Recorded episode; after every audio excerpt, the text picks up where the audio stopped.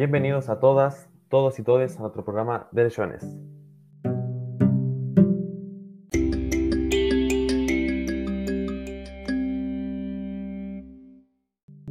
En esta oportunidad tuvimos un cambio de panel por diferentes circunstancias, pero el debate amistoso y enriquecedor entre nosotros seguirá siendo el mismo de siempre. Hoy ponemos sobre la mesa la siguiente pregunta.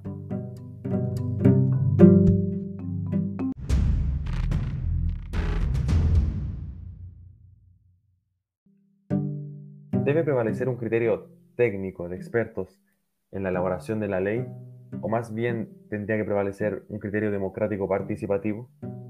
Para diferentes puntos de vista del tema están Jimena Ramírez Peña, Ailina Chao Queriñe y yo, Carlos Bugueño Navea, tres estudiantes de la carrera de Derecho de la Universidad Playa Ancha. Les recordamos también que pueden participar activamente de esta temática vía Twitter con el hashtag Derecho Responde, en donde estaremos leyendo opiniones y haciendo encuestas a pulso de porcentajes.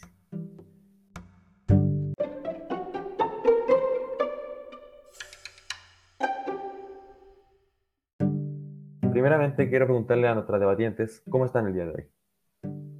Muy bien, muchas gracias por esta oportunidad. Muy bien, muchas gracias por este espacio. Me alegro. ¿Le parece si soy yo quien da comienzo al debate? Sí.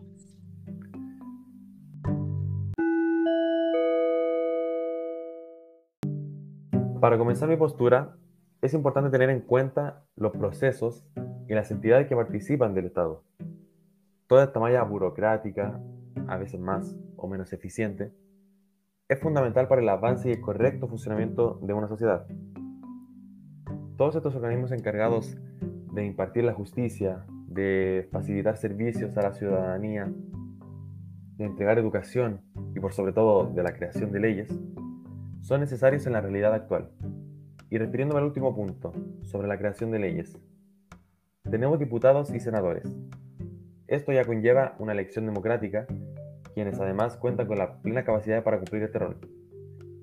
Siendo así, ¿por qué hacer que en la formación de leyes se llame un criterio democrático del pueblo si ya hay gente escogida por el mismo pueblo para crear o discutir las leyes? Si imaginamos tener un criterio democrático en los tratados internacionales, por ejemplo, tener expertos en tratados internacionales garantiza la predisposición de las demás naciones a colaborar, ya que les asegura con mayor probabilidad de que dichos tratados serán válidos y eficientes, cosas que con un criterio democrático no aseguraría.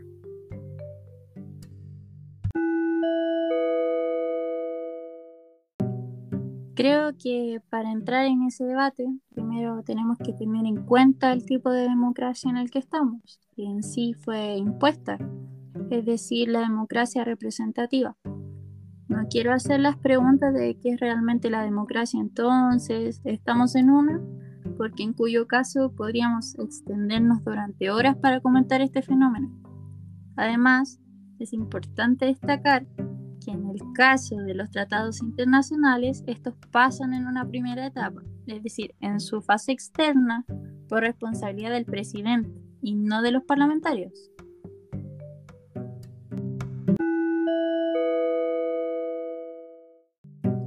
Recordemos que los tratados internacionales son acuerdos que suscriben a una o más naciones y tienen la finalidad de crear derechos y obligaciones para estas. Entonces, ¿por qué esto no debiera ser algo que nos incumbe como ciudadanos? Siendo que el carácter esencial, básico y fundamental del derecho humano es participar directamente en la comunidad a mi parecer es una pieza muy importante, como también lo es la participación del Ejecutivo, ya que no olvidemos, es algo que compete al jefe de Estado, porque es algo que debemos tomar con la seriedad que se merece. Mi propuesta es que las etapas externas de este componente legislativo sean de la mano del jefe de Estado, dado que son los aspectos más formales, como conducir políticas con las potencias y organismos y concluir, ratificar y afirmar tratados, mientras que la etapa interna consiste en la aprobación del texto, siguiendo la tramitación de una ley ordinaria. Es claro por sentido común que debe ser un tema en lo que se incluye a cada ciudadano, porque es algo que nos afectará como conjunto. No me parece justo que sean solo los políticos los que deban elegir nuestro destino. Lo hemos visto a todas luces con el descontento social al TPP-11. Yo quiero, si me lo permiten, dar la definición de democracia directa. Los ciudadanos tendrían el derecho de votar asuntos legislativos ante el Parlamento o el Congreso, escribir nuevos proyectos legislativos y revocar representantes en cualquier etapa en la que se encuentre un determinado país. Este sistema fue también puesto en práctica por los griegos durante el siglo V a.C., seguido de los romanos, quienes le dieron usos mucho más amplios.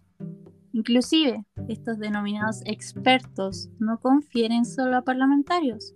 Por ejemplo, para leyes en cuanto a salud, se asesoran de doctores, para carreteras de ingenieros y así sucesivamente. Cabe recordar que un Estado está compuesto por la sociedad habitante del territorio.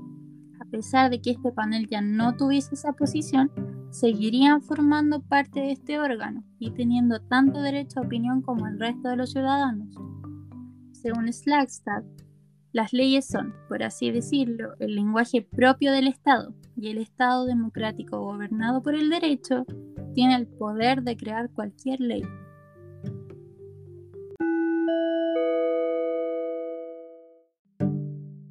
Me gustaría entregar una última visión.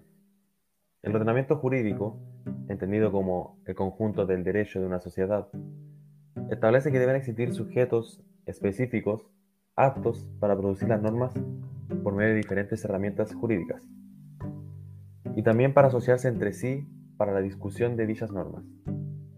Ahora bien, citando a Kelsen, un jurista y filósofo austriaco, él da una visión importante de la expresión fuente del derecho, que tiene que ver con lo que podríamos decir el cuerpo del ordenamiento jurídico. Dice que la expresión fuente del derecho es utilizada para asignar todas las representaciones que de hecho influyan sobre la función de producción y de aplicación del derecho, especialmente principios morales y políticos, teorías jurídicas y opinión de expertos. Es decir, es estrictamente necesario poseer, poseer expertos en la creación de leyes.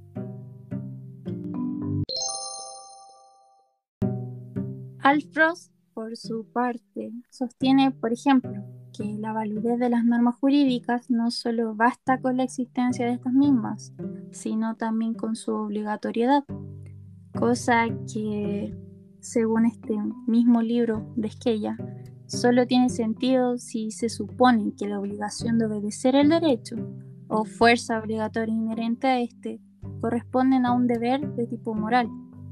En un sistema 100% participativo, existe la posibilidad de que los individuos acaten estas normas jurídicas de una manera más colaborativa. Un ejemplo de esto podría ser el firme respaldo de una mayoría a la creación de la nueva Carta Magna de la Convención Constitucional.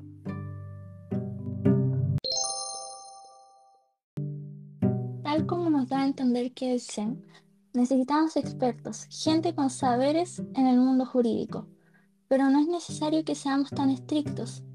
Podemos tomar una parte de esto aplicándolo a una etapa. Y me parece sumamente importante reflexionar y traer a la mesa lo que nos dice Aristóteles. La ley es el común consentimiento de la ciudad. Críticamente para mí lo es. La ciudad y sus integrantes deben hacerse presentes en el proceso con su debido consentimiento en estos temas. Por lo que podemos tomarnos también de lo que nos habla Eileen, de la mano de Ross y Esquella. Una manera más contributiva en el ámbito que concierne a las leyes, sin desviarnos estrictamente al camino moralista. En fin, encuentro inconcebible tomar solo una postura cerrada frente a esto. Bueno, vistos estas perspectivas, eh, les dejamos la siguiente encuesta en nuestro Twitter.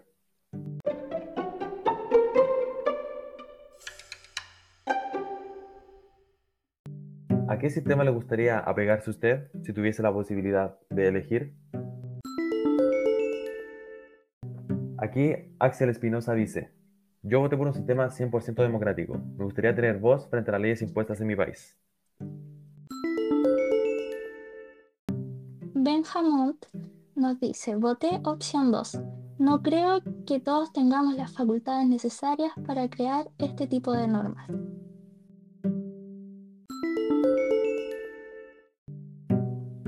Arroba Frente Republicano dice, esos son inventos de la ONU.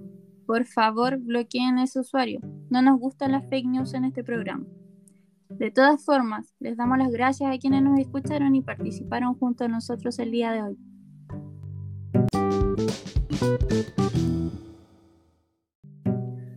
Aquí nos despedimos entonces con un tema acorde a la época. Feliz Navidad, próspero año nuevo y felicidad.